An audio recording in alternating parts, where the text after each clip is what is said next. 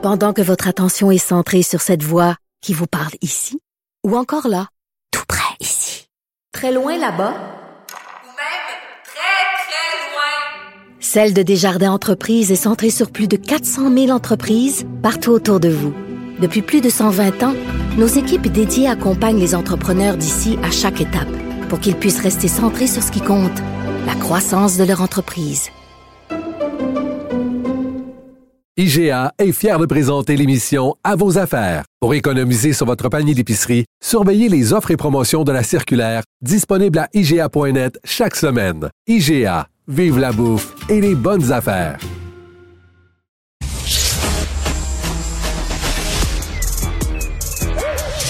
Mathieu Bocoté. Il représente un segment très important de l'opinion publique. Richard Martineau. Tu vis sur quelle planète? La rencontre. Je regarde ça et là, je me dis, mais c'est de la comédie. C'est hallucinant. La rencontre. Bocoté. Martineau.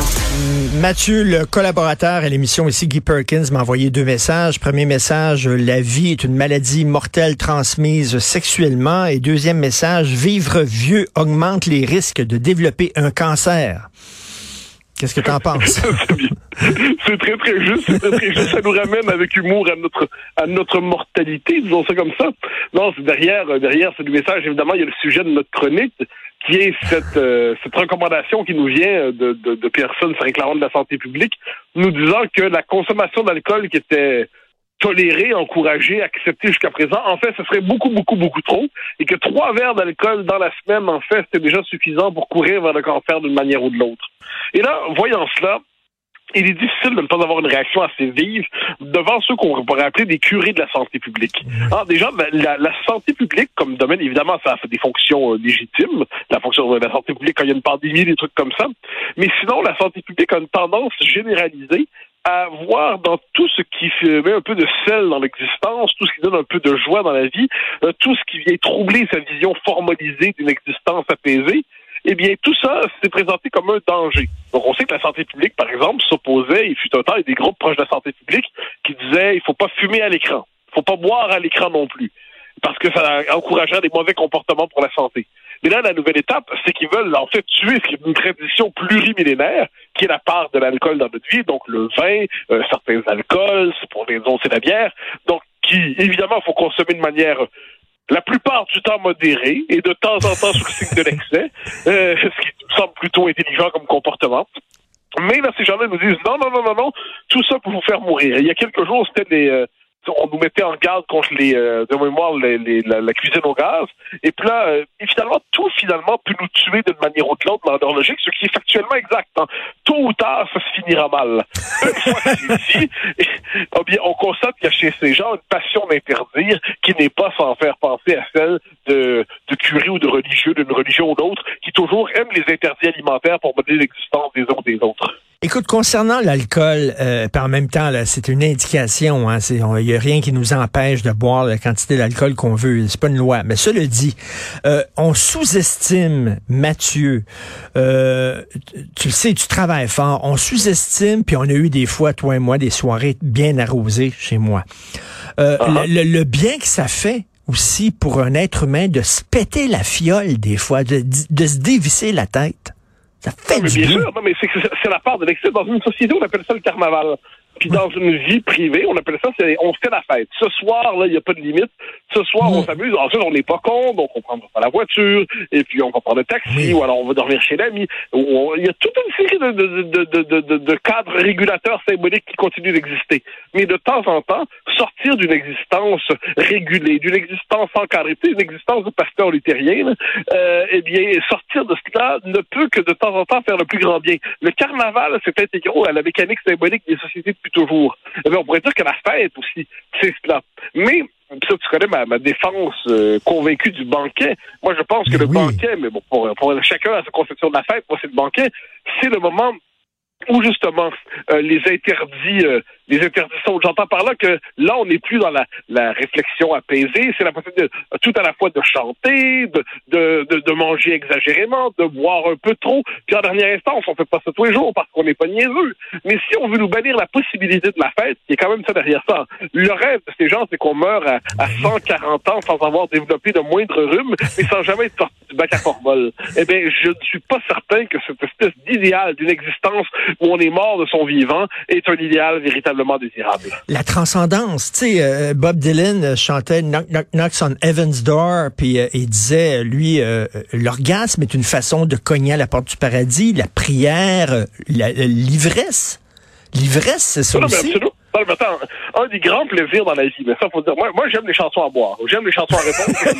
et un des grands plaisirs dans la vie, c'est quand même, et je faire une chronique qui aura pour ce titre, hein, buvons un coup, buvons un peu, à la santé des amoureux, à la santé du roi de France, et merde à la reine d'Angleterre qui nous a déclaré la guerre. Non mais c'est magnifique chanter ça en bande, c'est formidable chanter ça en groupe, et euh, puis on pourrait en chanter d'autres un peu plus grivoises, mais ça fait partie des plaisirs de l'existence. Or, tout ce qui, justement, tout ce qui dépasse tout ce qui sort de certains conformismes, dans ce cas-là, un conformisme hygiénique. Hein. C'est le fantasme de la société hygiénique. Ça, c'est des gens qui nous disaient il y a quelques années de pas manger de Nutella puis de pas manger non plus de beurre d'arachide, puis de pas manger de viande rouge, puis de pas manger de fromage, puis de pas manger de charcuterie. Non, mais on va finir par se nourrir comme des véganes suédois. Et c'est pas un rêve désirable. Il me semble qu'il y a quelque chose dans cette passion de la pureté qui, qui relève pas, qui, qui ne comprend pas la nature humaine, qui ne comprend pas les passions dans le cœur humain, qui comprend pas en fait la dimension passionnée de l'existence, qui comprend pas le principe que, que de temps en temps, il faut que la soupape se relâche. De temps en temps, il faut être capable d'avoir un grand bol d'air, un grand bol de fête.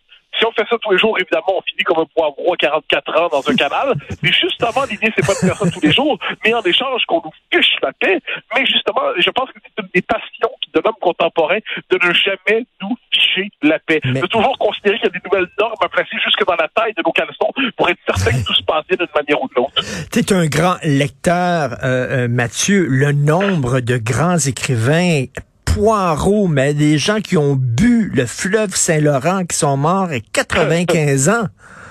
Il y en ah, a Churchill, Churchill, euh, Churchill, faut quand même le dire, hein, il a mené la Deuxième Guerre mondiale sous le signe du whisky, du champagne et d'autres choses. Et, euh, et l'adversaire du camp d'en face, hein, l'ennemi du camp d'en face, ne vivait pas une goutte en passant. Euh, de la même manière, de la même manière, les grands écrivains, je veux dire Antoine Blondin, Antoine Blondin, c'est triste la fin de sa vie. Évidemment, il n'était pas capable de se contrôler, mais Antoine Blondin, c'est une œuvre assez remarquable aussi.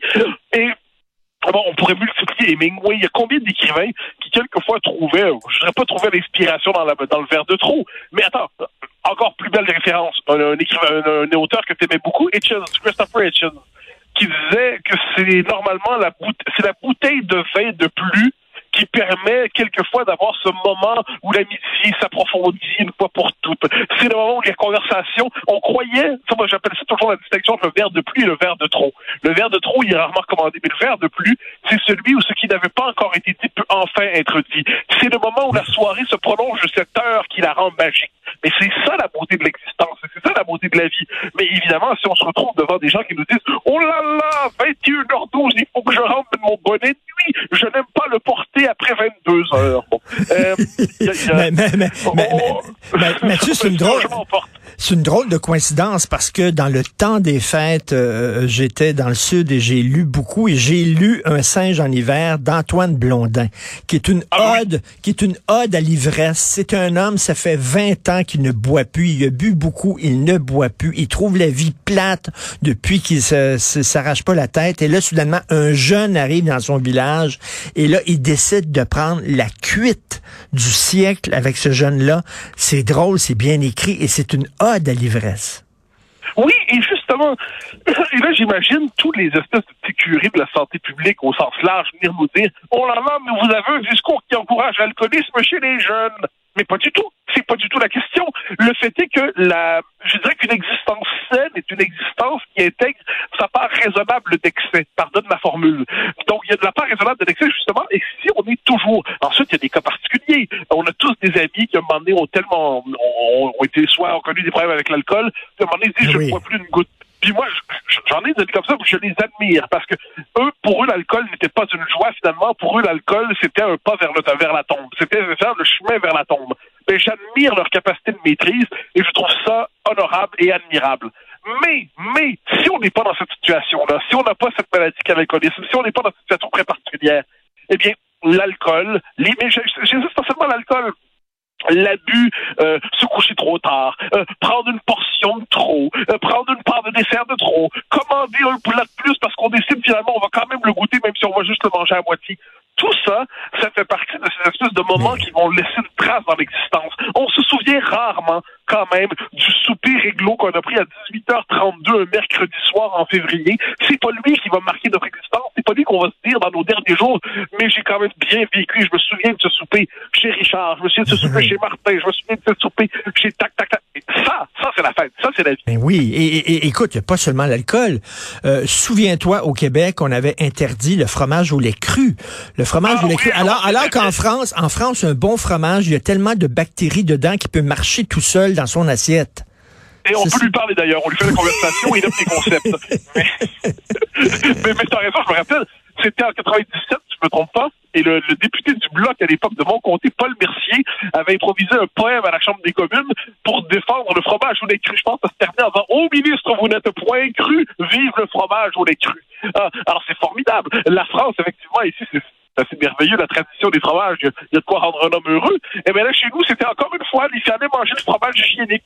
Le fromage tellement encadré qui passait les tests de la santé publique que finalement, finalement, ben, c'était plus un fromage à certains égards. Mais tout ça, tout ça, encore une fois, je, je, je dis pas aux gens, genre, euh, pétez-vous la fiole tout le temps. Je dis simplement au fichez-nous la paix. Je pense qu'au fond, moi-même, c'est ma part euh, libertaire. Oui. Euh, C'est-à-dire, quand je sens que des curés veulent s'emparer de notre existence, j'ai envie de leur donner un coup de pied au cul. Ensuite, ensuite, je me contrôler par, par moi-même, mais je vais me passer, peut-être pas de leurs conseils lointains, mais à tout le moins de leurs consignes. Pendant la Révolution française, il y avait deux figures importantes, Danton et Robespierre. Robespierre, plate, sec.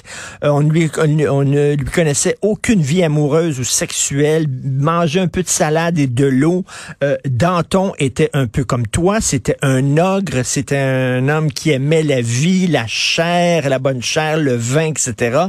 On vit sous l'ère de Robespierre. Ah, ben oui, c'est la tentation de la pureté qui revient. Tu connais mon obsession là-dessus.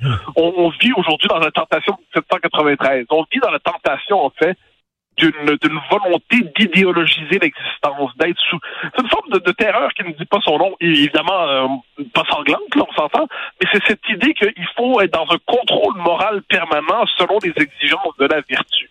Et effectivement, Danton, quand on, on- on- plusieurs portraits, il y a plusieurs portraits de Danton. Ben oui. Et ce qu'on voit chez lui, comme tu dis, c'est un ogre. C'est un ogre. Puis dans le film euh, Les années Lumière, Les années Terreur, euh, tel que personnifié par euh, Klaus Maria Brandauer, Oui. ben là, il devient éminemment sympathique. Je pense que là, il est difficile dans la représentation qui nous était proposée dans ce film. Ben, de attends, mais là, dans, le euh, film de dans le film de Vaida, euh, le, le- le cinéaste polonais, c'était Depardieu pour faire Danton. Tu peux Bien pas sûr. rêver de meilleur Danton que Depardieu. Là. Je suis absolument d'accord. Je suis absolument d'accord. En fait, c'est, l'existence vie, c'est l'existence incarnée. Et à côté du, comme je dis, du grand sec d'honneur de leçon, eh bien, celui qui dit, Danton, je, ça, ça, c'est un de mes professeurs qui me l'avait raconté, je sais pas si c'est vrai, mais j'aime, l'anecdote qu'il m'avait racontée. Apparemment que Robespierre, Danton, ouais, c'est, l'heure de la révolution, Danton, faut faire la révolution. Mais là, il vient de rencontrer une jeune dame qui lui plaît beaucoup. Je elle doit avoir 25 ans, elle est charmante comme tout. Et puis là, il veut partir euh, quelques jours avec elle. Puis la révolution peut attendre quelques jours, une poitrine m'attend. Bon, j'ignore si l'anecdote est vraie, mais puisqu'on me l'avait raconté, j'ai décidé qu'elle était vraie tellement qu'elle me plaisait, tellement que je trouvais que c'était l'incarnation de la vie devant la sécheresse des idéologues.